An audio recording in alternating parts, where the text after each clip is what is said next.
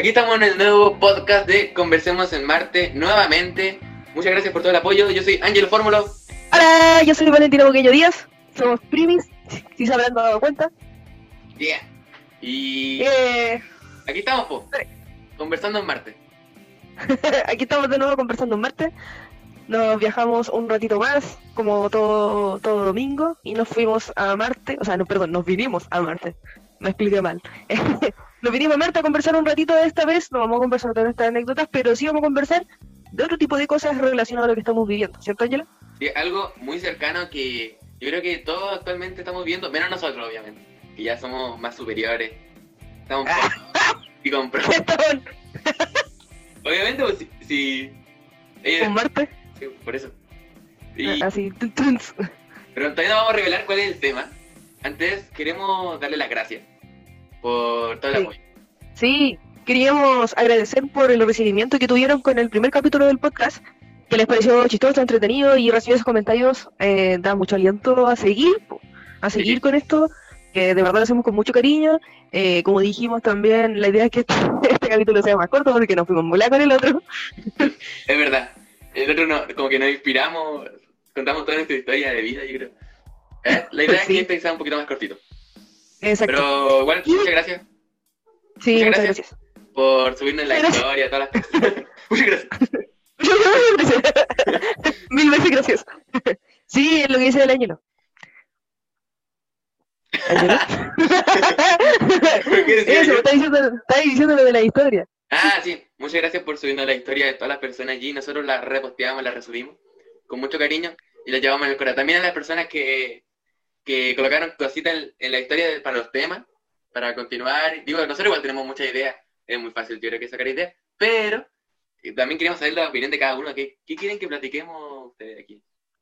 Claro, y de hecho, hablando de eso, pusimos en la historia del, del Instagram de Conversamos Marte que habían salido cuatro temas de sus ideas eh, que eran como la más interesante.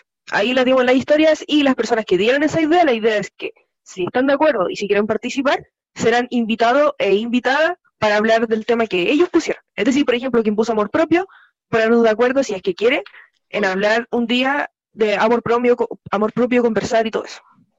Sí, porque este podcast no va a tener ni uno ni dos capítulos, dos cagones. Vamos a hacer la producción de podcast más grande de todo Chile. Eh, recuerden mis palabras. Recuerden mis palabras. Sí, sí, le estamos poniendo tino, es verdad.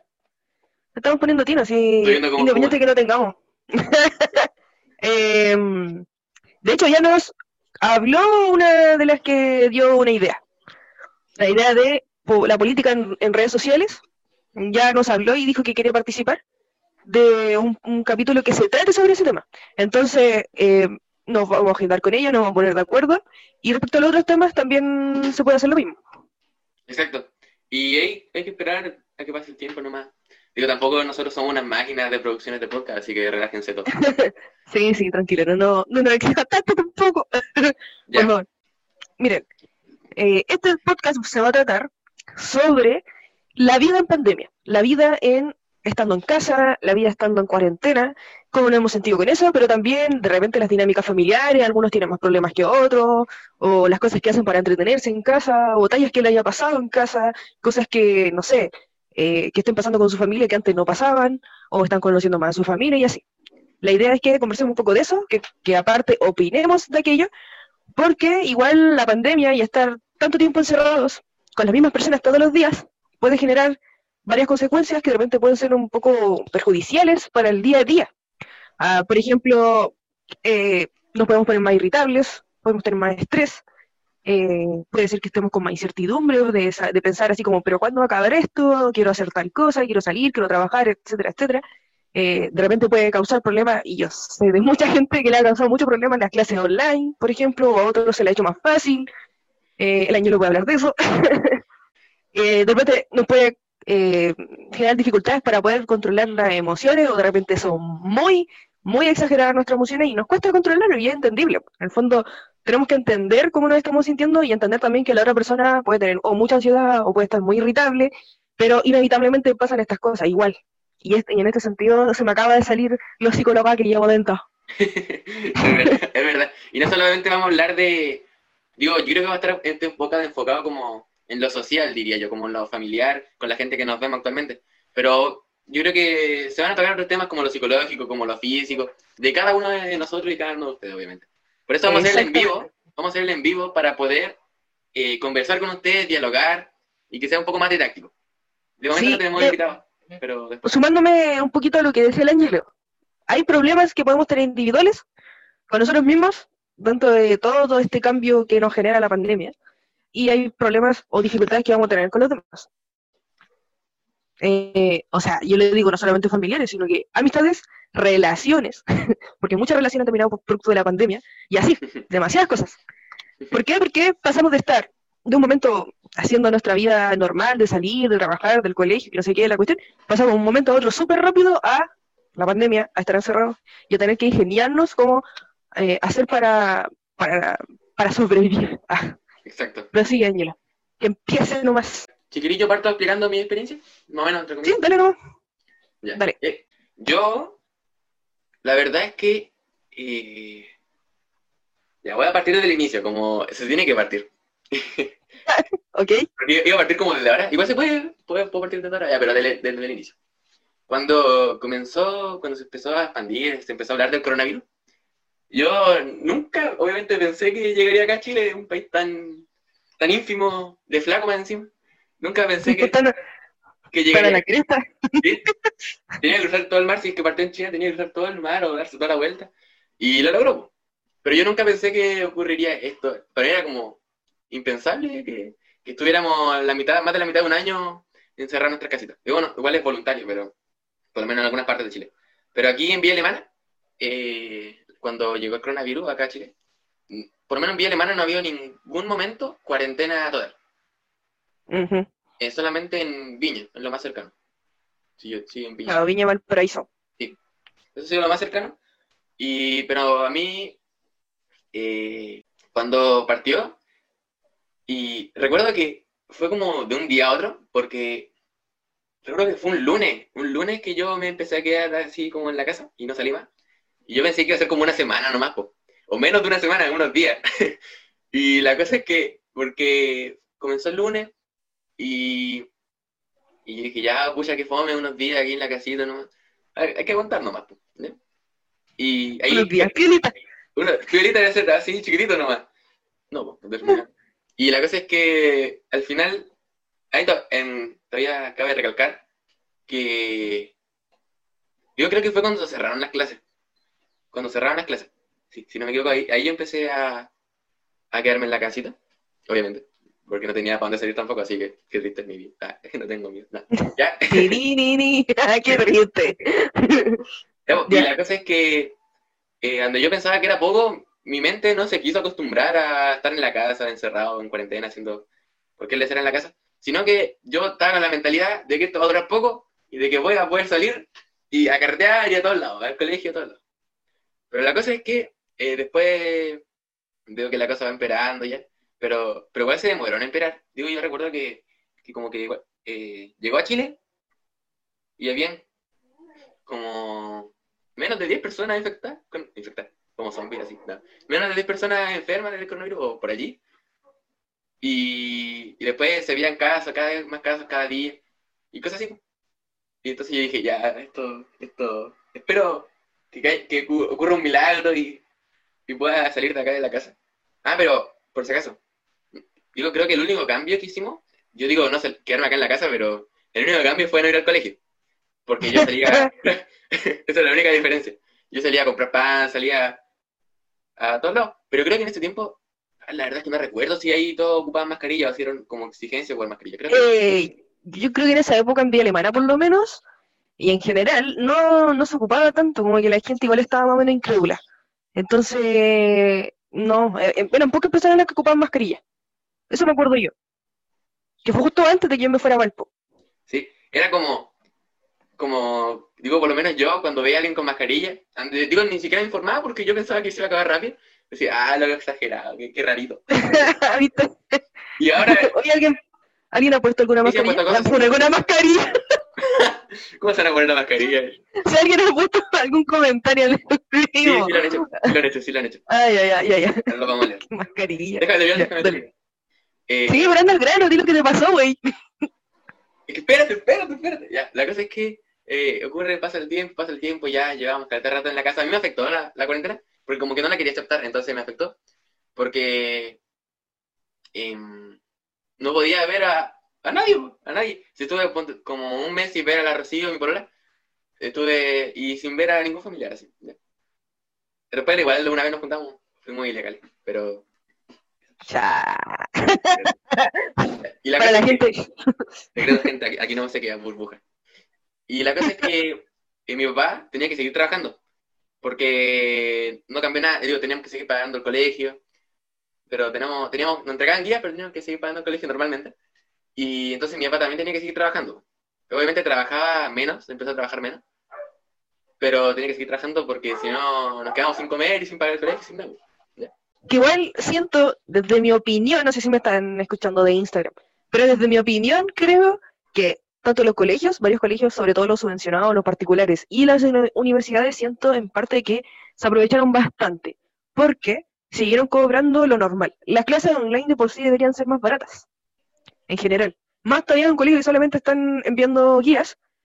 Eh, si bien es cierto, hay algunos colegios donde los profes sí hacen clases, y conozco a una amiga que de hecho hace clases de manera online, pero tampoco, no sé si ha sido la suerte de ella, pero en otros, no sé si ella, por ejemplo, ha seguido re- recibiendo el mismo sueldo, pero hay en otros colegios que no han tenido la misma suerte, le han rebajado los sueldos los profes, y es totalmente injusto tanto para los profes como para los, los alumnos y las alumnas. Entonces, y también ha pasado eso en la universidad. O sea, siguen cobrando exactamente lo mismo, o incluso los aranceles de las carreras han subido aún más. Entonces, en ese sentido siento que igual es, pucha, les vino la pandemia como niño al dedo porque no gastan agua, no gastan luz, no gastan muchas cosas y igual es injusto, sobre todo para los estudiantes universitarios. Porque sé también de otros colegios que la pandemia eh, les ha perjudicado y algunos incluso se puede, creo que se van a quiebra, se han ido a quiebra o algo así, pero en el caso de las universidades no, y están ahorrando muchas cosas. Y bueno, el aprovechamiento, obvio que sí. Prosigue, Ángelo, con tu historia. El aprovechamiento Era un comentario, falta- un paréntesis. Nos falta acá en Chile el aprovechamiento. Ya. Mi papá tenía que seguir trabajando. ¿Ya? Y recuerdo que se acercaba una semana, si no me equivoco, era Semana Santa, que la semana es eh, una celebración católica, donde eh, no se puede comer carne, creo que el, viernes o durante toda la semana, no recuerdo. ¿Ya? Algo así. Carne Ya. roja. Se puede comer pescado. Carne roja no se puede comer. Entonces, lo más común es pescado. Siempre estuve el pescado en esa fecha. Entonces, como es la tradición, mi mamá eh, fueron a comprar pescado. Pero no, no fueron a comprar pescado cerca. ¿Ya? Fueron a Valparaíso, donde habían un poquito más de casos. Porque digo, por lo menos Sí, en mi semana, sí es que habían como tres casos activos. Y en Valparaíso sí, habían sí. mucho más. Sí, mucho más, mucho más. Pero ellos pensaban que no iba a ocurrir nada. Pero eh, aquí viene lo chistoso. Como que eh, llegaban así con un pescadito, todos felices. Y después, pa, mi mamá, pa, cayó enferma. Uh, uh, O sea, una serie. Igual eso no fue chistoso. No, no Para fue mí chistoso. no fue nada chistoso. Yo me asusté. Eh, y... Es que, ¿sabéis qué? Pero claro, es que fue una responsabilidad así como irresponsabilidad dentro de lo inocente, de la inocencia, creyendo que no iba a pasar, como mucha gente le ha pasado. Pero, digo, eso es lo que creemos que fue. Que, digo, nosotros creemos que fue cuando salieron a comprar pescado, pero también pudo haber sido en el trabajo de mi papá. Digo, lo decimos porque mi mamá se empezó a sentir mal primero. Por eso nomás decimos que fue Claro.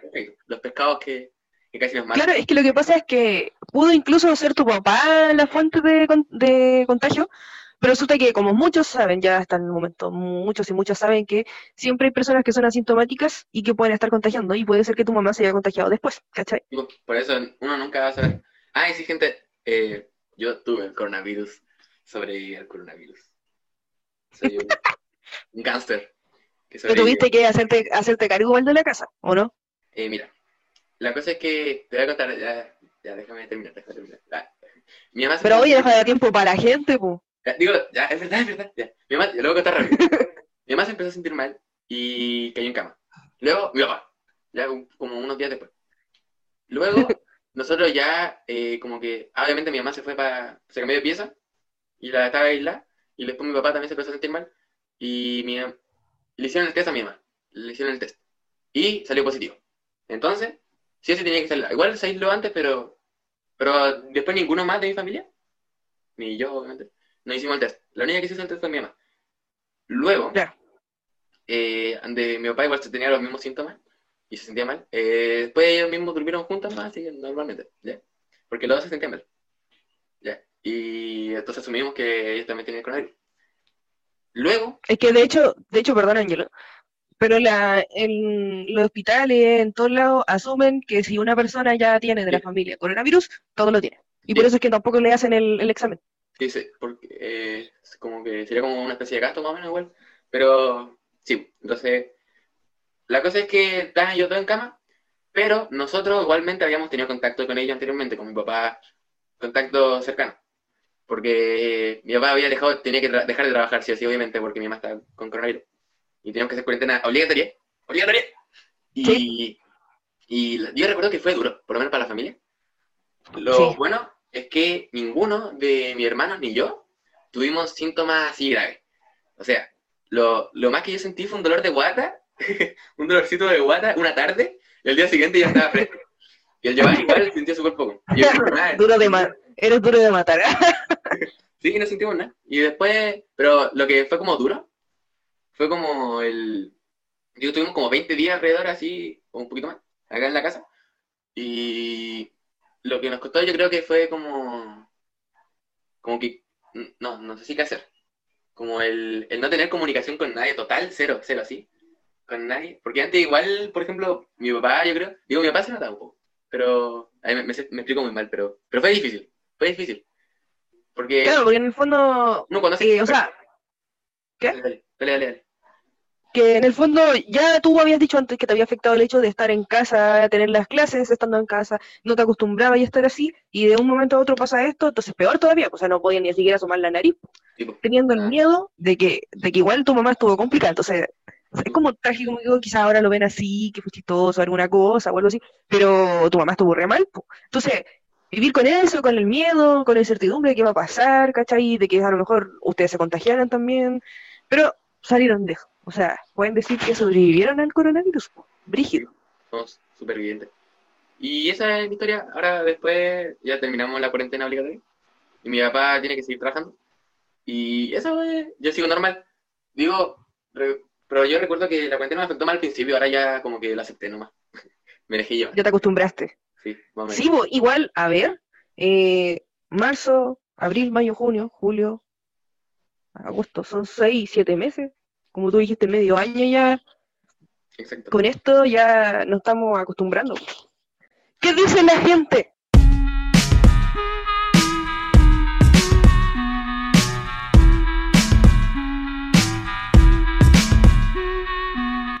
Ya, aquí, Insta Pauita. ¿Tú la conoces? Sí, la Paula Liaga, la Juana, Ya, la, la Juana Insta Pauita. la Juanita. Leo. Me pasó con mi pololo que quedamos de vernos la semana antes de que empezara la cuarentena en Viña. Porque supuestamente no nos íbamos a ver en dos semanas y ¡paf! No lo vi en mucho tiempo. Y con una cara triste así. Sí. Eso fue lo que Oh. puso. A ver si puso, si puso mal. Aquí está. Igual, a modo de opinión, creo que es imposible estar 100% en cuarentena. No conozco a nadie que no haya visto a algún familiar o algún amigo cercano, tomando todos los recuerdos posibles. Sí, es verdad. Es verdad. O sea, o sea, verdad. respecto a las dos cosas que dijo, eh, hace bastante tiempo que Viña y Valparaíso están en cuarentena y qué mala cueva, Juanita. Qué mala cueva, Juana. la Paula. Qué mala suerte, justo que haya pasado cuando se iban a ver. ¿Como cuánto tiempo no, no se vieron? Bueno, si es que está por ahí todavía en, en el vivo, debe haber pasado mucho. Y de hecho le pasa a muchas parejas, a muchas parejas que, que no se han visto o todavía ni siquiera se ven eh, después de todos estos meses que de pandemia. Sí. Aparte que hay algunos que están en cuarentena, por ejemplo, no sé, pasa que están en Valpo Viña y la otra persona quizás no está en cuarentena, pero es imposible, es imposible verse. Exacto. Y yo creo que Y respecto a lo que dijo, dale, dale, dale. Yo creo que la cuarentena o el coronavirus también, aparte de, de dañar gente físicamente, también destroza relaciones. Es una Sí. máquina de matar relaciones. Aunque yo creo que es como un filtro. Suena feo, la verdad. Es como un filtro de. Suena bastante feo. Ya, dale, dale, dale. Porque Es la realidad. Es verdad, porque ahí se ven como las parejas, digo, es que igual depende mucho de las circunstancias. Y tal vez sea, suene muy denigrante decir que es un filtro, pero de alguna manera eh, se ven las parejas fuertes, las choras.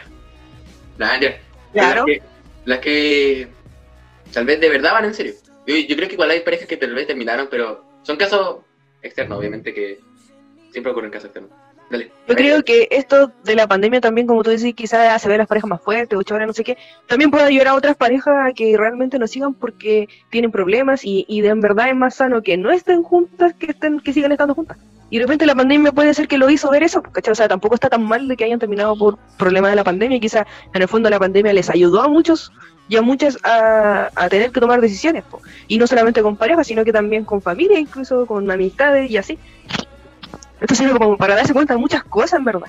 Y respecto, quería decir algo lo que, otro que dijo la, la Juanita. Eh, claro, eh, yo sí conozco gente que no ha salido para nada de su casa y no ha visto ningún familiar. Pero sí puedo decir que yo, por ejemplo, con las precauciones y todo, sí, desde fuera de la casa de la mami, tú también, Ángel, creo. Eh, fuimos, fuimos a ver al papi y a la mami, eh, aparte que le hemos llevado cosas como la mercadería, medicamentos, o solo de lo de afuera, por ejemplo el día de la mamá, que fuimos a la mami con precauciones, al papi también, y así, pero sí hay mucha gente que igual se ve con la familia. Quizá algunos toman precauciones y otros no. Es verdad. ¿Cómo se- Pero yo, yo siento que es que, no sé si tú, yo creo, sé que hay responsabilidad de las personas que hacen eso, y a veces me incluyo, pero eh, ¿tú crees que es irresponsable salir a, a ver a un familiar, ponte tú? A un primo, ya, ¿Qué un primo. Un ejemplo, un primo, pero, pero todo, con, todas las, con todas las precauciones. Eh, no sé, alcohol gel, mascarilla, distanciamiento, un metro. ¿Tú crees que es Yo bueno? creo, yo creo que eh, si es bueno o malo, eso queda para cada uno. Yo creo que se tienen que tomar las responsabilidades correspondientes de que es que, por ejemplo, ya, sinceramente y honestamente, en algún momento, como hace dos o tres semanas, Ángelo, no, con el Ángelo nos vimos, físicamente. Y ahí nos saludamos y toda la cuestión. Somos marulos. Sí, somos malulos. Pero distinto es con el papi y la mami, po. nuestro abuelo y nuestra abuela y nuestra abuela. O sea, no vamos a poner en riesgo a que se contagien, siendo que, que son más propensos. Pero sí siento que es súper importante. Por eso es que creo que no es tan irresponsable si uno toma las medidas. Como decía el Ángelo, alcohol gel, mascarilla y todo eso. Porque, por ejemplo, mi papi y mi mami o adultos mayores no pueden salir todos a comprar las cosas. O sea, y si más encima queremos que protegerlos y protegerlas, la idea es que alguien no los pueda ayudar a, a ir a hacer las compras, llevar los remedios, o si tienen que ir a hacerse un examen o al médico, llevarlos, pero con todas las precauciones. A veces es inevitable, y aparte que eh, esta cuarentena y la pandemia en sí, eh, emocionalmente y, de- y en la salud mental en sí ha afectado mucho a los adultos mayores, po. porque son los que más están encerrados, los que menos ven a su, a, a su familia, y por ejemplo, a nuestro, a nuestro papi y nuestra mami, uf, le ha afectado mucho porque eh, en sí la familia somos muy cercanos, eh, de piel, entonces a la mami que nos gusta, les gusta ver a los, a los nietos, a las nietas y así. Entonces sí, pues les afecta. Por eso es que es súper importante estar presente, eh, las videollamadas, la, la llamada en sí por teléfono, eh, estar compartiendo cosas, preguntarle cómo están, cómo se sienten, eh, o por ejemplo aportarles con eso, de hacerle las compras, llevarles cositas, mandarles regalos, por ejemplo, no sé, pues, yo una vez le mandé una oncecita al papi y a la mami por pedidos ya. ¡Ah! ¡Qué tierna! Oye, por si acaso, el papi y la mami son nuestros abuelos. Para los que no lo Sí, ya lo dije. Ah, no sé, no, no, no lo sé. Ya lo dije, ya no me pone atención en nada de lo que digo, así no se puede, esta conversación no se fue a la cresta, no mentira. No, pero sí, se vuelve a repetir, así el papi y la mami son nuestros abuelos. ¿Leamos otro? Ya, dale. A ver. Aquí, aquí está. La Rocío escribió. Ha sido difícil, o en mi caso es súper complicado, dejar de ver a mis amigos o no poder cumplir los proyectos que tenía. Ese. A ver si Mm, puso algo más. Aquí está. Pero, aún así, creo que es un gran momento para poder conocernos y crecer como personas. Sí. Oye, qué importante lo que dijo. Sí, dijo cosas simples. Y después dijo, ah, como respondiendo a mí lo que había dicho anteriormente, puso sí, casi toda nuestra relación ha sido a distancia. Creo que más, más del 50% de la relación ha sido a distancia. A distancia. Sí, po. Tininini. Bueno, eso puede hablar o bien o bien de ustedes, pues, supongo. Eh, respecto a lo que dijo la Rocío eh, sobre, sobre que tiene sus en el fondo, claro, tiene sus cosas malas y sus cosas buenas. Las cosas malas que tenemos que estancar ciertas cosas que pensábamos hacer. Y por otro lado también hay cosas buenas como crecer como personas, como decía ella. Y a mucha gente le ha servido eso. O sea, es como que viene un poco las dos cosas de la mano.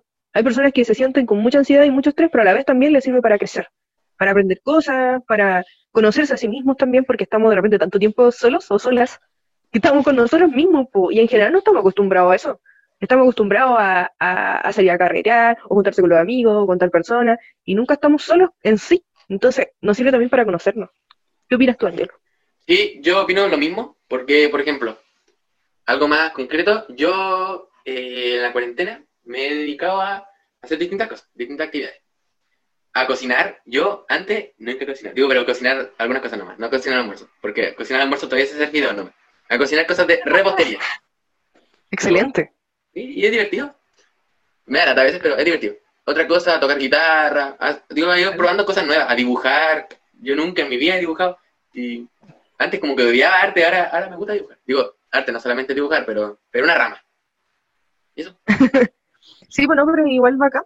Yo me acuerdo que cuando, cuando me enteré que tu mamá estaba contagiada, lo primero que hice fue llamar al ángel. Oye, la, limpia toda la casa. Desinfectala. Sí, recuerdo, sí, recuerdo. Hagan esto, hagan esto. Yo, como la hermana mayor. Recibí caleta llamadas de caleta de personas. No sé por qué a mí. Yo, cuida, cuida, cuida, a tu mamá, cuida a tu mamá. sí, sí, que el mayor inevitable. Pues. Y le decía, eh, ponte de acuerdo con los chiquillos y anda a limpiar tal cosa, y desinfecta, y lava la losa, y hace almuerzo, y, así. Yo, en, en, ese, en estos 20 días, digo, por lo menos al principio, yo y mi hermano estábamos más locos, para todos lados, haciendo cosas en la casa. Sí, y demás, pero, viste, de todo se aprende, era necesario que pasara lo mejor, pues, para que se pegaran la cacha de que la mamá no lo hace todo. ¡Ja! ¡Ja! ya, ya, puedo buscarlo. Dale. Y aquí, almas viajeras, ¿tú conoces almas viajeras? Por supuesto que sí. Nahuel. Saludos. Hola, Nahuel. A mi amigue. Ya. Nahuel. Vamos a leer. A mí, al principio en la cuarentena, me permití obsesionarme con un anime. Muy bien. Perfecto, comenzamos Viene muy de cerca. y hacer mucho arte al respecto. Y también a practicar el bajo. Pero ahora empecé la práctica profesional y me está costando mucho llevar el ritmo estando en la casa. ¿Ya qué opinas, Añelo? Yo digo que bacán que logren disfrutar la cuarentena y que, digo, por lo menos con lo que contaba, que al principio estaba viendo un anime y hacía estas cosas, yo lo encuentro bacán. Y yo creo que es como la idea, distraerse, no, no sé si distraerse, pero como ocupar tu tiempo en cosas que, te gustan, darte cuenta y probando, probar. Eso yo creo que, es lo bueno. Y en lo segundo, ¿a qué se refiere con, con, profesional? La práctica profesional, pues. ¿no? ¿Pero, qué hace? ¿Qué hace? Nahuel estudia psicología. Es un futuro colega. Pero la cosa es que está, así como muchos y muchas están haciendo prácticas, y no solamente en psicología, sino que están haciendo prácticas profesionales vía online, ¿cachai? Todo por Zoom, todo por Meet, por videollamada, ¿cachai? igual es incómodo, o sea, igual no es lo mismo. Es una experiencia, nadie lo puede negar, porque no se había hecho antes así. Es una gran experiencia, claramente, de aquello se tiene que aprender, pero obvio que es difícil, porque sobre todo para la carrera de psicología eh, es sumamente difícil porque eh, tenéis que tener también tacto con las personas, pues, ¿cachai? Tenéis que comunicarte con las personas bien y por todo por videollamada cambia mucho la realidad, cambia demasiado, ¿cachai? Y yo creo que eh, ahora en la cuarentena, todo lo que es social, todo lo que es hablar con otro, comunicarse con otro, se ha vuelto tres veces más difícil. Con, con grupos pero igual hay cosas buenas de la pandemia como las que contamos antes, pero yo creo que eso es lo, complicado. igual mantenernos cuerdos también, dos cosas. Eh, sí, de hecho, hoy justamente, o ayer parece, vi un meme que decía, em, ¿cómo era? No me acuerdo bien, pero se gana una pizza quien llegue eh, bien de salud mental hasta diciembre, una cosa así. Claro, suena como chistoso, pero a la vez como es triste porque es verdad, pues, es la, pura verdad. Y mucha gente, yo puedo hablar por mí misma, a mí también me ha afectado mucho en muchas cosas. O sea, eh, a todos, yo creo, y a todas y a todos, nos ha afectado de cierta manera. algunos más que a otros y de distinta forma. Porque aparte, todos reaccionamos de distinta manera. Algunos son más introvertidos, otros son más extrovertidos. Entonces, nos expresamos de distintas maneras. po. ¿Cachai? ¿Quién más comentó? Más gente, aquí hay más comentarios. Tu mamita, tu mamita, comentó. Mi mamá. La pena más grande es no poder reunirnos como familia en la casa del papi y la mami. No poder estar con mis nietos. Eso dice. Ay, sí. Sí, es verdad. O sea, literal, yo sé que a mi mamá le ha afectado eso. po. Sí, totalmente. ¿A toda la familia o a la mayoría? Digo, no sé si a por nosotros que somos los nietos, digo, a mí me ha afectado, pero donde... A ver, esto va a sonar tal vez feo. Digo, todo lo que digo suena feo, la verdad, ya, así que... Yo creo que, por ejemplo, eh, mientras uno es más adulto, lo que le va quedando es la familia, po. Entonces, mientras uno es más niño, va conociendo nuevas personas o es como más fácil ir, ya tiene como ir formando relaciones. Entonces, Claro. donde eh, nosotros tal vez como que somos más jóvenes, tenemos muchos más amigos, yo creo que por lo menos a mí sí me ha afectado, pero no a tal, a tal nivel como tal vez como los papios, como algún tío, a Ah. ver a esa persona. Sí. Ahí, para los jóvenes, eh, es más fácil generar nuevas relaciones, es más fácil tener más grupos de amigos. Entonces, por ejemplo, si tenía algún problemilla, eh, ¿a quién acudes? A amigos, amigas, amigas, así llamadas con ellos. Y a pesar de que igual se extraña también, de hecho, yo saludos al cuerdo, los extraño caleta, y en general a todos mis amigos de la U, de todos lados. Y, mm, pero tenían una base, pues, tenían donde estar, eh, donde desahogarte, si es que algo te pasó. En cambio, claro, los adultos de repente quizás, si no tienen una red de amistad más grande, es difícil que pueda sobrellevar de mejor manera esto. Quizás le afecta más, sobre todo a los adultos mayores, como decía antes. Y son quienes más necesitan atención, pues, como decía. De hecho, nosotros hemos llegado a nivel de, de, de hacer videollamadas con el papi y la mami, con nuestros abuelos, como decíamos, y hacer estupidez. O sea, hacer tonteras, hacer dinámicas. Eh, me acuerdo que un día hicimos una videollamada entre todos los primos y primas, con el papi y la mami, y nos pusimos a jugar a. Adivina la. ¿Cómo era? Adivina.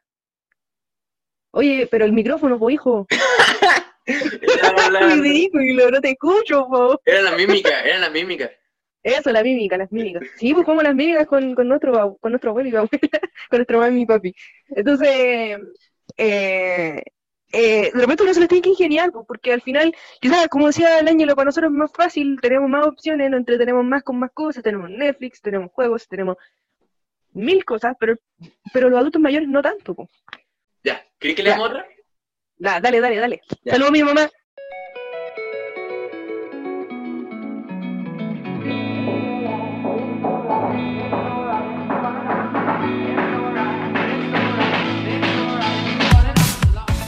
Eh, aquí, la Rocío preguntó.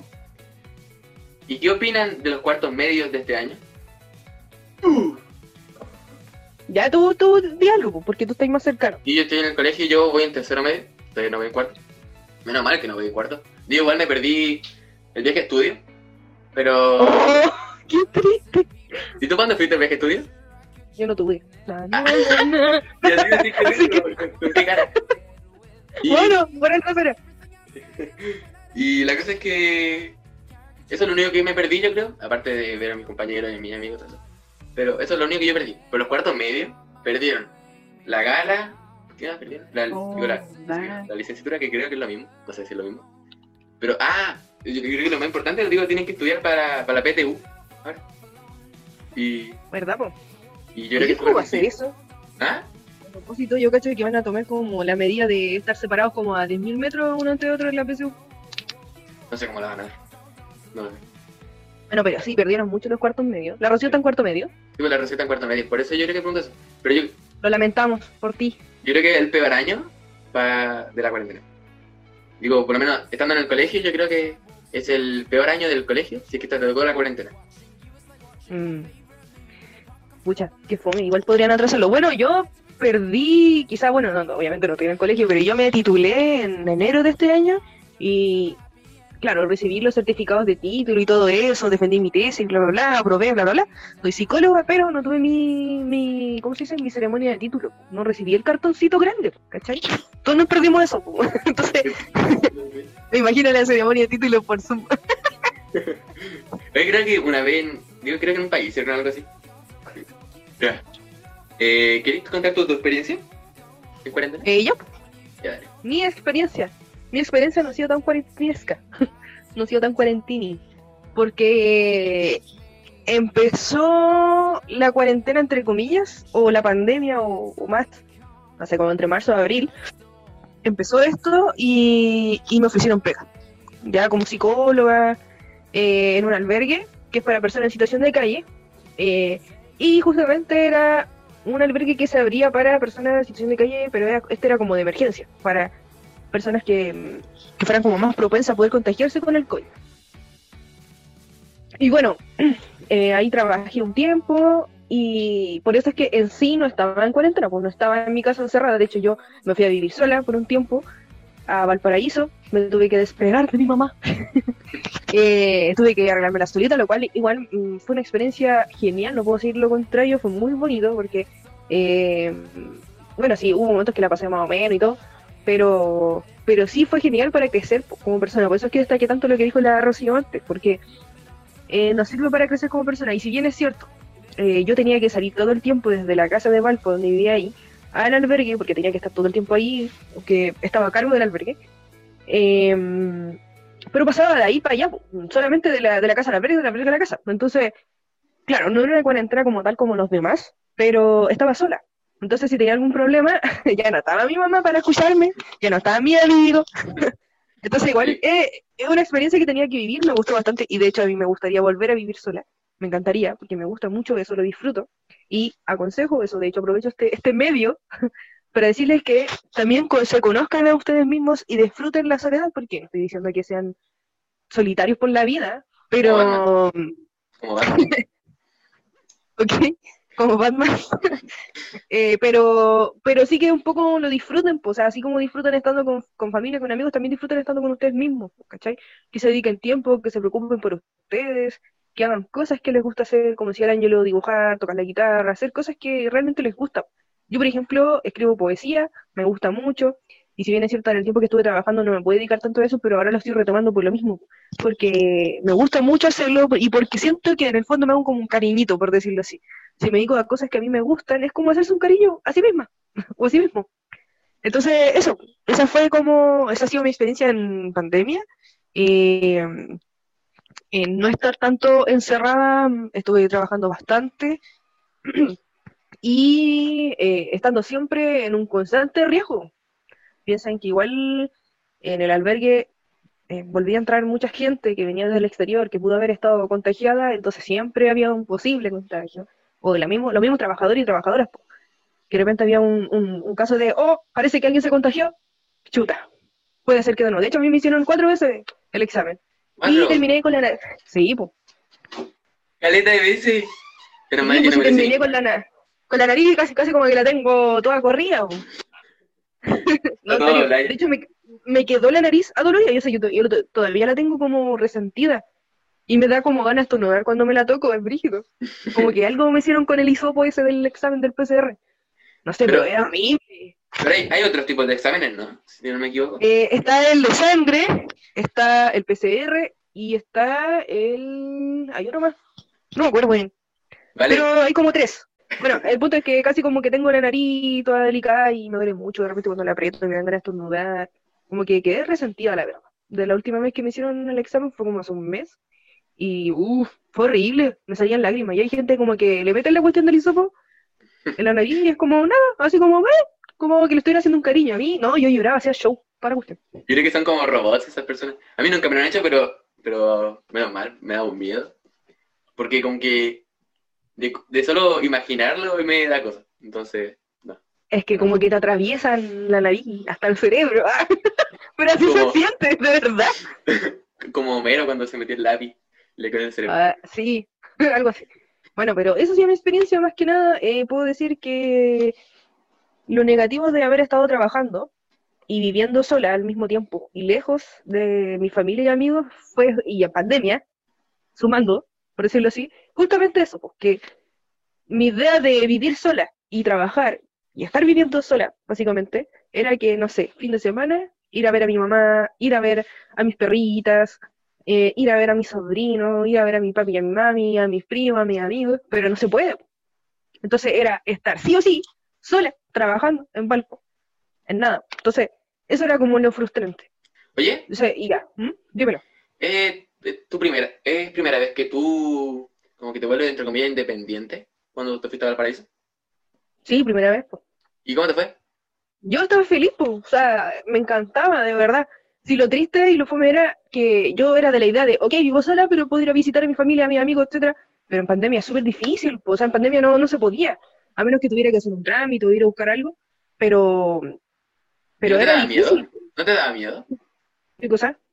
el, el independizarte? No, de hecho yo lo, siempre, siempre, desde los 15 años que lo visualizaba así, pero era un sueño así, ¿cachai? Eh, entonces yo vivía sola, pero tuve unos problemillas y tuve que volver a vivir con mi mamá.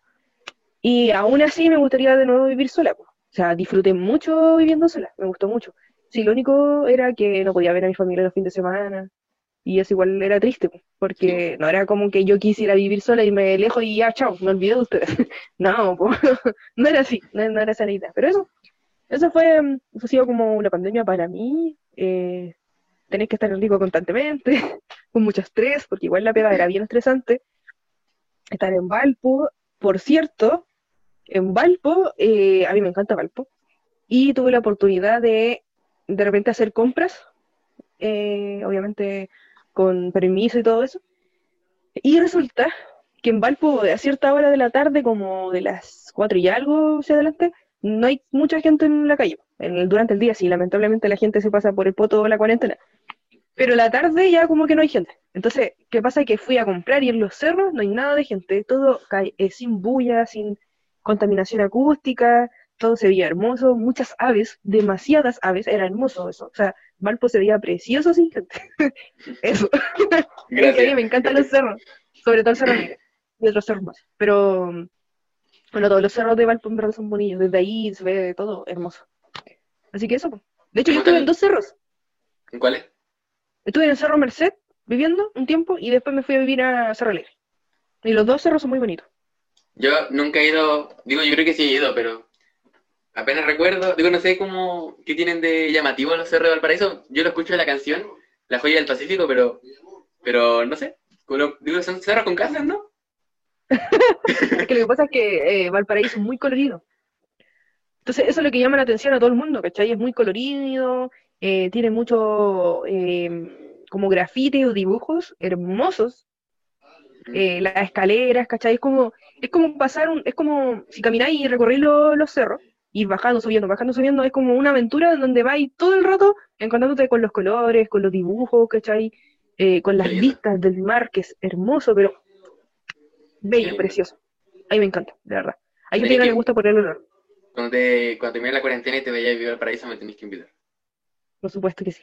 Queda firmado acá en el podcast que si no me invita, termino el contrato del podcast y yo me voy porque me Ah. he de verdad.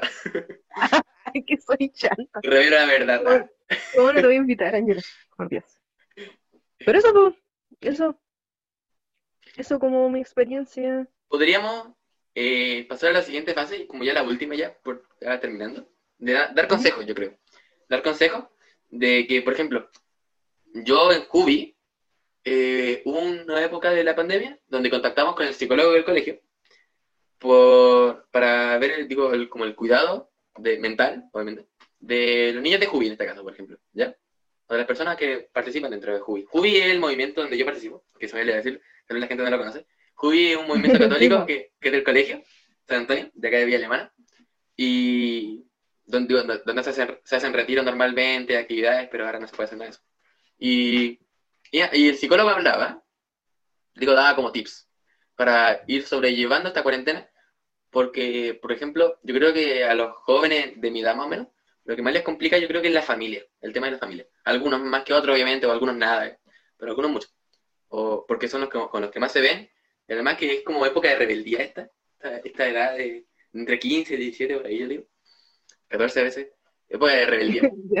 Entonces, eh, daba, daba tips como, eh, como no, no, que uno para poder eh, convivir con el otro, tiene que estar bien consigo mismo, ¿ya? Como, porque si no, si no está estable uno con, consigo mismo, es como complicado, o de alguna manera está como fingiendo ser una persona cuando habla con otra persona, ¿ya? o se deja llevar Claro. fácilmente, etcétera, etcétera. Entonces, Comprendo. daba tips como eh, tomarse, hacer ejercicios de, de, de meditación, de respiración. Eh, pueden buscar en internet cualquiera, hay muchos de distintos tipos. Sí. No sé, no sé cuáles funcionan y cuáles no, espero que no invoquen tampoco a cosas, espíritus malignos ni nada de eso. Pero que lo tenéis que ir para el extremo. Pero la cosa es que también eh, recomendaba hacer mucho ejercicio, digo, no, no mucho, hacer ejercicio, mantenerse activo Claro. y eh, cerrar los ojos, eh, voy a decir uno, voy a decir uno, hagámoslo, vale, hagámoslo. Cierra los ojos, no, no, ya, dale, dale, dale. cierra los ojos y Ya. tenéis que no, eh, no escuchar el sonido del celular, de, de nada. Te Centrarte, estoy escuchando a ti, Ángelo, es inevitable. ya, debe estar yo callado, pero espera, espérate. Tenéis que centrarte en un sonido. Dime cuál es. Estoy escuchando un auto a lo lejos. Ya, un auto. Normalmente, ya, ahora voy a abrir los ojos, no, espérate. Normalmente, tú, eh, si- en este, dentro de este podcast, ¿has escuchado más autos? ¿O solamente has escuchado ese? ¿O te has centrado en ese? No, solamente escuchaba tu voz. Ya, por eso hay, hay cosas que uno normalmente no se centra. Entonces, Sí, po. es importante centrarse en eso. Hay también, ya, ya mucho. Pero había uno con un objeto, como fíjate en algo que, no sé, de tu habitación. Y yo por allí tengo Claro. un, un solcito. Y nunca me fijo en ese sol, pero siempre está ahí. Y cosas así eran los ejercicios. Sí, es que eso puede estar relacionado también con buscar la calma. De hecho, igual algo muy parecido a lo que el ejercicio que dices tú, pero concentrándose más en tu cuerpo, también puede servir. Dentro de que vas respirando profundamente y todo eso, y vas centrándote en tu cuerpo desde los pies hasta la cabeza, vas sintiendo todo. ¿Por qué? Porque en el fondo te vas concentrando más en ti, ¿cachai? Eso nos sirve, por ejemplo, para poder descubrir si sentimos ansiedad o si tenemos un dolor de pecho. Sobre todo, de repente, con todo esto, un síntoma del COVID es problemas de respiración, dolor de pecho, y de repente podemos estar confundiéndolo. Puede ser ansiedad, y de repente no sabemos por qué tenemos ansiedad. Entonces, esos eje- ejercicios, como dice el ángelo, nos puede servir para poder identificar qué sentimos, para poder identificar qué es lo que nos pasa, aunque sale muy psicológico esto, es inevitable, pero son muy buenos los tips que dijo el ángelo. Eh, como dice, no podemos pretender de repente también querer ayudar a, a la familia, a la mamá, al hermano, al papá, al tío, a la tía, como sea, eh, si nosotros mismos no estamos bien con uno mismo, o sea, de repente nos dejamos de lado, o queremos también apurar al otro con que se sienta bien, y no es así la cosa, pues, no es, no es así de fácil. Entonces, Sí. primero, como decía antes, al principio del podcast, tenemos, esto puede tener consecuencias, la pandemia, o el hecho de estar muy- mucho tiempo encerrado, consecuencias con nosotros mismos y con el otro. Entonces, por eso es importante preocuparnos de nosotros y del otro. Es decir, preocuparnos de lo que estamos sintiendo, de que si se nos va un poco de las manos pedir ayuda, porque de repente la ansiedad puede terminar en una crisis, la ansiedad o una crisis de pánico, y tenemos que buscar ayuda, tenemos que buscar quien nos pueda escuchar, para poder desahogarnos, que nos pueda contener, y así como alguien nos puede contener a nosotros, la idea es que también nosotros podemos contener a alguien, y en sí, no se nos ha enseñado de repente también a saber contener a la otra persona, pues. De repente somos como muy de, ah, ya, pero siéntete bien. y es como, oh, ya me sentí bien. Gracias. y es como, "Oh, ¿cómo voy a estar mal con eso? Como la agüita de O- o hierba. Claro. Como Cuando vayas al colegio y te una agüita de hierba, la agüita de hierba sonadora. Eso mismo. Sí, po, exactamente. Es como, o de repente somos mm, muy de juzgar así como, ¿cómo te vas a sentir mal? Por eso. Y eso no sirve, po, porque cuando uno contiene a otra persona, la idea es que la otra persona entienda que nosotros estamos empatizando con ellos. ¿Qué significa empatizar? Entender cómo se están sintiendo, ponerse en el lugar, o intentar ponernos en el lugar, ¿cachai? Y, y, y en el fondo que la persona sepa que está en un lugar seguro, que nosotros estamos entendiendo, que queremos que se sienta bien, ¿cachai? Tratar de hacerlo, estar, eh, volver a estar bien, ¿cachai? Sacarlo de este momento como de crisis. Y esa es la forma, pues, o sea, no juzgando, por ejemplo, estando ahí, de repente no es necesario hablar tanto. De repente es con estar ahí. Y hay otras personas que son de piel y otras no, entonces no es necesario de repente abrazar. Pero de repente estar solamente ahí y que la persona sepa que estás para escuchar si es que lo necesita, o que si, ni siquiera eso, sino que estar para que la persona si quiere llore, y punto. Y es algo que de repente nos cuesta entender, porque ya no todo se nos ha enseñado, o sea, igual, yo creo que el año lo, sabe más que nadie. Sí. Eh, la familia, la crianza y todo eso se nos enseña sobre todo a los hombres. Enseñan a que tienen que ser fuertes, a que no tienen que llorar, a que si llora es niñita, y así y así van creando eh, creencias. mm, eh, la verdad es que al final son súper dañinas, po, que al final hace que no puedan expresar sus emociones. Sí, hay una canción muy buena, demasiado buena, que creo que se llama eh, los, hombres no, los hombres no lloran, creo que se llama. No sé si la conocí, es de la moral Estrella, es buena. Ahí voy a dejar un fragmento, un fragmento. ¿Quién te dijo a ti que tú no puedes vestirte de rosado? Sí, déjalo ahí. Mucho, mucho tiempo porque si no, no entra el copyright. Sí. Y Eh, habla de muchos temas así. vale. Y les quería decir algo. eh, la Vale da clases de sus consejos los días miércoles a las 8 para que vayan a conversar con ella. Da muy buenos consejos. Era un chiste What? porque, porque está dando buenos consejos. Oye, la gente se lo puede creer, me empezar a hablar y no, pues, no, pues perrito, y yo cobro. Voy a poner su número para que la llamen. no, no, pero, pero esos son algunos consejos. po. También intentar entender que la mamá, el papá, el hermano, X, las mamás, los papás, whatever, pueden estar más irritables. Hay que entender eso también. po. Y de repente que se generan peleas por eso. Y, y eso es importante ponerse en el, como en el lugar del otro. Yo creo que es terrible complicado. Ya que uno Sí. está como centrado en sí mismo e intentar eh, como ser bueno o estar estable con uno mismo, pero es complicado preocuparse también del otro. O darse cuenta de lo que le pasa al otro. Sobre todo si a ti te afectó o te enojó lo que hizo la otra persona. Exacto, exacto. Sí, Lo, lo puedo típico decir de eso de propia. ¿Viste? Eh, típico de eso de que, pero ¿qué hizo tal cosa? Pero hay entendido o te has puesto a pensar en por qué hizo tal cosa, ese es otro tema, ¿cachai? Entonces, por eso es que dentro de esos como consejillos que podríamos dar aquí, como los que dijo el Ángel o los que digo yo, es que tratemos de entender que, pucha, estamos en pandemia, güey, loco. No estamos acostumbrados a este, a este contexto. De un momento a otro nos cambiaron la, la, la- ¿cómo- las reglas de este juego, ¿cachai? Eh, entonces, es difícil. Es difícil, sí es entendible. Ahora quizás estamos un poquito más acostumbrados y acostumbrados porque llevamos varios meses en, esta situación, pero aún así, también es entendible que podemos seguir sintiendo ansiedad. También es entendible que estemos con más estrés. O, para la gente más, grande también, que tienen que tener trabajo vía online, de por sí también puede afectarles. O sea, no porque estén en casa trabajando de manera online, vaya, a decir que esto es más fácil porque están en la casa o están en su camita, necesariamente de repente se autoexigen más y quieren estar al 100% efectivos y no es así la cosa. Incluso yo creo, en las clases. yo creo que, por ejemplo, el trabajo online, eh, yo creo que es más complicado que el trabajo presente, po. aunque, porque como que eh, uno tiene que seguir funcionando activamente, como si estuviera trabajando normalmente, pero tal vez no- uno no tiene la herramienta, no tiene el tiempo necesario, porque yo creo que tal vez los, generalmente los que trabajan son adultos, tienen hijos, tienen familia, etcétera, etcétera, generalmente. Y, Claro. tienen, y tienen mucha más responsabilidad en la casa que tal vez no tienen que hacer en el trabajo. Entonces yo creo que Exacto. se duplica todo. Sí, porque eso igual se puede relacionar un poco con las clases online, ¿no, Ángelo? ¿Qué Sí. puedes decir de tu experiencia?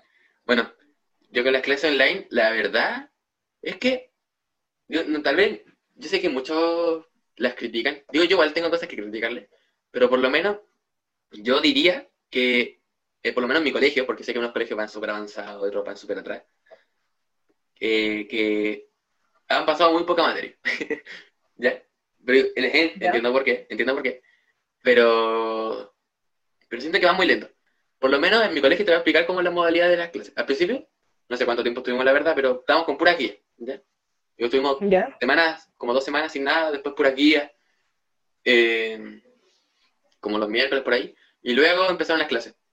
La cosa es que eran como tres o dos clases a la semana, ¿ya? Muy pocas, así como duró como no sé cuántas semanas, y luego empezó a avanzar más, a añadir más clases, y ahora ponte tú, no sé cuántas tengo a la semana, diría como siete, ocho, o un poquito más, no sé la verdad, pero hay días que no tengo y hay días que tengo cuatro, ponte tú. Entonces, Ah, es como que va siendo más relativo, así como que va cambiando. sí van cambiando, por lo menos en mi colegio. En mi colegio van cambiando, van como avanzando. ¿ya? Y yo, por ejemplo, tengo una amiga que es profe y que todos los días tiene una chorrera de clases, po. Sí. O sea, los cabros y las cabras hacen, tienen todos los días clases, ¿cachai? Para los profes yo creo que es un infierno porque imagínate preparar una clase Más. online y para cuántos cursos, pues, para cuántos cursos. Entonces, Sí. yo lo Sí, valoro mucho, el trabajo de los profes actualmente. Sí, sí yo, yo creo que junto a ustedes son los más perjudicados, po, porque hay muchos, como decía antes, que se les bajó el sueldo o es más difícil que puedan conectarse y de hecho, hablando de eso, eh, es bastante complicado, sobre todo en los colegios públicos, y esto va como una crítica, no todos los niños tienen cómo conectarse, ¿cachai? No todos los niños tienen internet, no todos los niños tienen un computador. Entonces es bastante complicado que en verdad esta situación el gobierno nunca supo ni quiso solucionarla. Sí. No, pues, o sea, bueno, eh, este, esta pandemia el gobierno le vino como anillo al dedo, o sea, fue para ellos muy positivo porque así, ni ahí, ni ahí, po. aunque los critiquen y todo, ni ahí con las cosas, o sea, a- atrasaron también la, el, ¿cómo se llama? El plebiscito y así, a todo esto, apruebo. Sí, po. Sí, pues apruebo. Sí. Eso quería decirlo. Gracias. Recuerden que da clase los miércoles. Nah. basta, basta, basta. que se lo van a creer de verdad. Yo No, creo, yo creo que incluso el gobierno yo creo que se preocupaba más sobre unos temas antes de la cuarentena que pues, ahora en cuarentena. Porque, por ejemplo, digo, no sé si actualmente, digo, por lo menos antes, yo recuerdo que en tal curso dan computadores a algunas personas. ¿ya? Como que creo que era Sí, una E cosas así. No sé si todavía lo hacen, no sé si lo hicieron el año pasado tampoco, pero, pero digo, sería un gasto grande, creo yo, pero eh, hay muchos niños que, ponte tú, toda esta cuarentena han perdido todo ese periodo de clase, pues. Si ponte tú, yo hago catequesis, en una, oh, es raro, no, es raro hacer catequesis por Zoom, pero hago catequesis por Zoom, ¿ya? Antes también hacía catequesis, pero normalmente. Y eh, tengo, digo, tengo como disti- todo, caleta de niños de distintos, eh, con distintas vivencias, y existen niños que, eh, ponte tú, viven con sus abuelos, cosas así, y iban a clases normalmente, pero ahora eh, cero estudio. El único que Sí, no sé, se dedican, no sé, al campo ahora o a cultivar cosas. Y, Y es que. mm, dale. y es lo que se quiere, pues. Yo, yo creo que de alguna manera es como el gobierno solo se aprovechó nomás, dijo que pasara nomás. Claro. Y, y puso parches como la caja familiar, que por cierto, ni siquiera distribuyen bien las cajas familiares porque le han llegado a famosos esas cajas, esas cajas familiares y ellos mismos han tenido que después distribuirle y dárselas a quien realmente lo necesita. O sea, este gobierno ha sido nefasto, pero para ellos ha sido súper positivo esto, ¿cachai? Eh, en muchas otras cosas. De hecho, después vamos a comentar esto y ojalá tengamos un capítulo de apruebo, por favor. Eh, porque además también ha afectado en todo tipo de sentido cosas que ellos han pasado por alto, muchas cosas, y es que en realidad ni siquiera les importa. En fin, eh, ¿qué iba a decir yo? Ah, que era entendible también, pues que los chiquillos, que los niños y las niñas no quisieran hacer las tareas porque ya es estresante tener que estar en la casa queriendo hacer muchas cosas, que esto, que lo otro, y si no quieren hacer tareas, ¿qué podía esperar? ¿Qué puedes esperar de la vida? No puedes obligarlos. De hecho, es mejor que si en algún momento están demasiado estresados, que mejor no lo hagan. Y no lo digo como estoy siendo muy responsable de lo que estoy diciendo, porque no pueden obligar a los niños eh, a algo que, por cierto, tienen que considerar que ya estamos en un contexto difícil. Sobre todo al principio de lo que cuando empezó a pasar esto.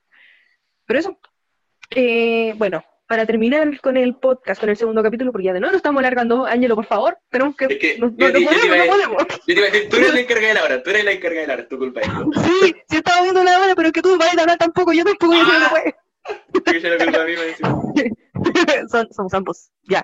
Pero para cerrar esto, algo chistoso que te haya pasado en Mm, pandemia, para no cerrar tan, tan negativamente este podcast.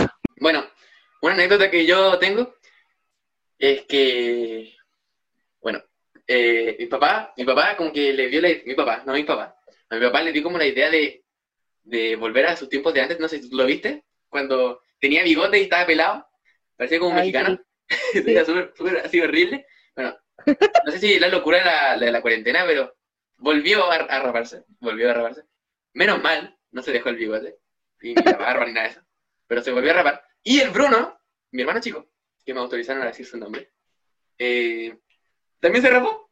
También, y, y tiene como lo ¿En y se rapó. Sí, se rapó. Sí, incluso hay fotos, insertar fotos para los de YouTube. Ya, de tu Y- papá y de tu hermano. Y también recuerdo, esta otra cort- cortita, que estábamos el Bruno y yo y el Giovanni en la casa, ¿ya? Mi hermano. El Bruno el más chico y el Giovanni el del medio. Y la cosa es que eh, yo estábamos cada uno en nuestras piezas o, o haciendo cosas. Creo que yo estaba jugando Play. Y el Bruno va y me dice, hagamos una broma al Giovanni. Entonces, yo, yo no podía decir que no a eso, aunque estaba jugando Play, dejé el Play allí. Y preparamos todo para hacer la broma. El Bruno tenía ketchup, ¿ya? Eh, o- no, no, no era ketchup, era como un tinte rojo. Y la cosa es que se puso en el brazo, ¿ya? y tenía un cuchillo también. Entonces, eh, en la escalera pusimos un scotch en la parte de abajo. Y, y comenzó la acción, el, comenzó la broma. ¿Ya? La El Bruno. El Bruno llegó y pegó el medio grito, ¿ya? Y tenía, un- y tenía el cuchillo en la mano, eh, y estaba tirado en el suelo, el Bruno estaba tirado en el suelo así como, como y pegó el medio grito. Y después yo grité, ¡ah, ah, ah, ah! ¡Bruno! Y grita- le gritaba, Giovanni, Giovanni, ven, Giovanni, ven. Y, y el Giovanni baja así, ba- baja corriendo a la. Y, y, y se ve su cara así como, como estuvo como dos segundos así, con su cara con ojos saltones, y gritó, ¡ah! Así gritó. Y, y después el Bruno, el, el Bruno y yo no aguantamos la risa. El Bruno estaba como con... Ah, yo, yo decía así como que lo había empujado y no, no, no había visto que tenía el cuchillo. Hola, yo soy el Angeludo del futuro que está editando esto y les vengo a mostrar el video original. Ya lo puse, toma el cuchillo. Lo puse, lo puse. Ya dale. ¿Se ve? Sí, Ya. Grita, grita, grita, grita. ¡Giovanni! ¡Giovanni! ¡Bruno! ¿Estás bien? ¡Bruno! ¡Giovanni! ¡Giovanni! ¡Giovanni! ¡Se pegó Bruno! ¿Por qué? Porque me hizo una broma y se pegó fuerte. Estaba con un cuchillo en la mano, se me enterró en el brazo. ¡Ah! Es broma.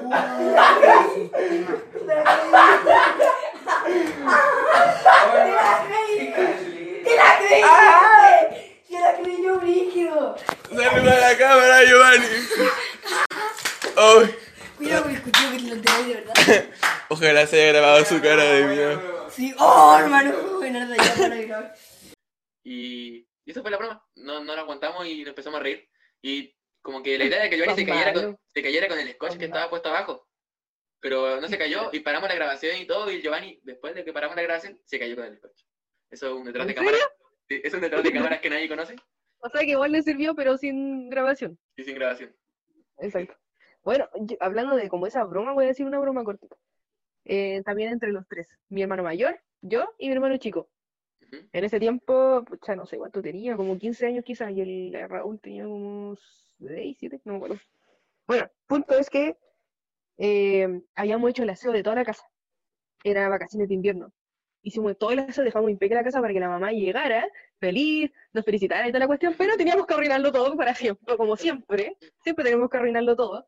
Y a mi hermano mayor, que siempre se le, generalmente se le ocurrían este tipo de estupideces y bromas, se le ocurre, porque más encima estábamos aburridos, porque faltaba como una hora para llegar a mi mamá. ¿Ya? Entonces estábamos aburridos y se le ocurre, oye, ¿y si le hacemos una broma a mi mamá? Y digo, ¿qué? Y dice, hagamos que eh, escondo la tele y cuando llega va a ver toda la, la, la casa ordenada y todo el cuestión y decir, pero eh, el Raúl se mandó una embarra. Y me va a quedar así como, ¿qué? ¿Qué? ¿Qué? Eh, y me dice el Star, entonces el Raúl tiene que hacer como que rompió la tele, que la botó y se rompió la tele. Y tú te vas a encargar de decirle a mi mamá, ya, pero no lo retís tanto, pero no lo retís, hicimos el aseo y no sé qué. Así, él armando el cuento, po, y hicimos la cuestión tal cual. La, mea- la misma planación. La misma planación. Sí, y, y, y salió así, po. Y en general mi mamá es muy asustadiza, entonces bastó con que el Estado le dijera, es que no todo está bien, el Raúl se mandó una embarra, rompió la tele, mía, así como, ¿qué? ¿Qué? ¿Pero cómo le? Y claro, pues llegó arriba, llegó arriba de la pieza y no estaba la tele, pues y Raúl estaba haciéndose el, el que estaba llorando, y yo así como, mamá, pero no lo retí, es que fue de casualidad, estábamos jugando y no sé qué, y mi mamá así como, puta la verdad, la y dice, pucha la cuestión, y hicieron el aseo, pero no puede, no puede estar todo bien, dice.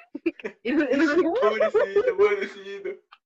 Y ahí, ahí no me pude aguantar, me puse a reír y mi mamá así como, ¿qué? ¿Qué? Ya no me pude aguantar la risa y era broma. Él se le dice que era broma y nos retó peor porque era broma. ¿Cachai? Y Claro. después nos felicitó. Después nos felicitó por haber hecho el aseo. Como que se volvió Hulk ¿Cómo así. actores? Sí, Sí. Que encima la tele era cara, era chistoso. Mi mamá se la había ganado con su esfuerzo y trabajo, ¿cachai? Entonces, obviamente que no era chistoso. Pero eso, algo que me pasó como anécdota en pandemia, y esto es para cerrar. Bueno, justo estaba trabajando, iba saliendo del albergue, y fue uno de estos días que llovió caleta. Si no me equivoco, fue en junio. Llovió mucho, mucho, mucho. Yo tenía que volver a mi casa, a la casa donde estaba viviendo en ese tiempo, era en Cerro Merced. A la punta del cerro vivía, y de partida me empapé, porque estaba lloviendo torrencialmente, me empapé, no encontraba colectivo, tuve que esperar como una hora colectivo para subir porque ni siquiera intentar subir con la lluvia. Y ya, pues, subo el colectivo, allá al Cerro Merced, me bajo del colectivo, y por la calle era un río, pero un río así horrible, po, o sea, arriba así con fuerza, y, y empinado, po. y la, mi casa estaba al frente, y yo así como, ok, me voy a preparar, me voy a preparar, yo esto, esto, ya, ok, tengo que salir de esta, no sé cómo verga voy a cruzar, pero tengo que hacerlo, y así como, ya, ya, ahora sí, uno, dos, tres, y me lanzo así como para, como típico que te lanzáis al, a cuando está lloviendo, te lanzáis con el pie largo, para no pisar todo el agua, por hacerle quita el agua, me resbalé y me saqué la mugre. ¿Y sabes lo que es peor? Porque me caí en, la- en la- en esa subida. po. Lo que lo peor de todo es que como me caí, me seguía cayendo el agua, yo miro para arriba y me veía todo el agua en la cara. Imagínate todo con todo. Con- agua. Con pipí era. ¡Ah! Imagínate Valpo. Sí, po. Ah, ¿cómo? Vale, vale. Qué pena por ti. Y yo, yo creo Pero que. estoy riendo. Pero que inevitable no reírme, po. Y lo que más me preocupé es que alguien no estuviera grabando. Porque nos ¿Estás falta la típica persona que. No, porque nos falta la típica persona que justo pescó el momento y lo grabó. Entonces yo estaba preocupada de que nadie me fuera a grabar, más que de mí, ¿cachai? Y Súper tenía mucha vergüenza. La cosa es que obviamente entré a mi casa y me duché al tiro, pues si me sentía asquerosa. Pero eso me pasó. Eso me pasó. Qué buena Bueno, para recordar. Bueno, gente. Fue un es el gusto. podcast. Un gustizo, un gustazo, perdón. Muchas gracias a quienes participaron en el vivo. Nuevamente, muchas gracias a quien ha escuchado el primer capítulo y les pedimos que sigan escuchándolo. Eh, gracias por quien llegó hasta acá nuevamente. De, de verdad, de verdad. Todo mi corazón para esas personas. Sí. Qué ¿Qué buena más. Angelo? ¿Qué más vas a decir? El, para los de YouTube, eh, no sé si lo estuvieron viendo en el podcast, que, perdón. que aquí estamos nosotros dos. Bueno, se ve la silla. Aquí estamos nosotros dos. eh. Espérate, que me cuesta enfocar. Esta es la Vale y esta soy yo. Ya, bueno, ¿y? Y eso era para mostrarles que es un nuevo fondo. Esta de acá Ah. es, una, es una estrella fugaz. Que- una estrella fugaz casera. Y eso no. ¿Y el planeta Tierra? Bueno, no, ahí- desde ahí estamos del planeta Marte, pues. Y aquí arriba dice el Marte. El Marte. Exactamente. Bueno, Eh, bueno, ha sido un gustazo hablar con ustedes desde Marte. Damos un saludo a la Tierra. nos despedimos. Sí, bueno, Y- despedimos, le invitamos a escuchar y compartir estos podcasts, a compartirlo en historia en todos lados y recomendarnos. un abrazo para todos. Cabe recalcar que cuando estamos forrados, pagamos un, un cohetito para que venga, se venga un ratito a Marte, entonces ahí estamos viendo quién se sube, quién se sube al cohete. eh, el invitado, invitada. O los invitados o las invitadas especiales. Exactamente, Hay que ir viendo. exactamente. Hay que ir viendo. Atentos a las redes sociales. Buenas noches, good night, nos vemos. Good night.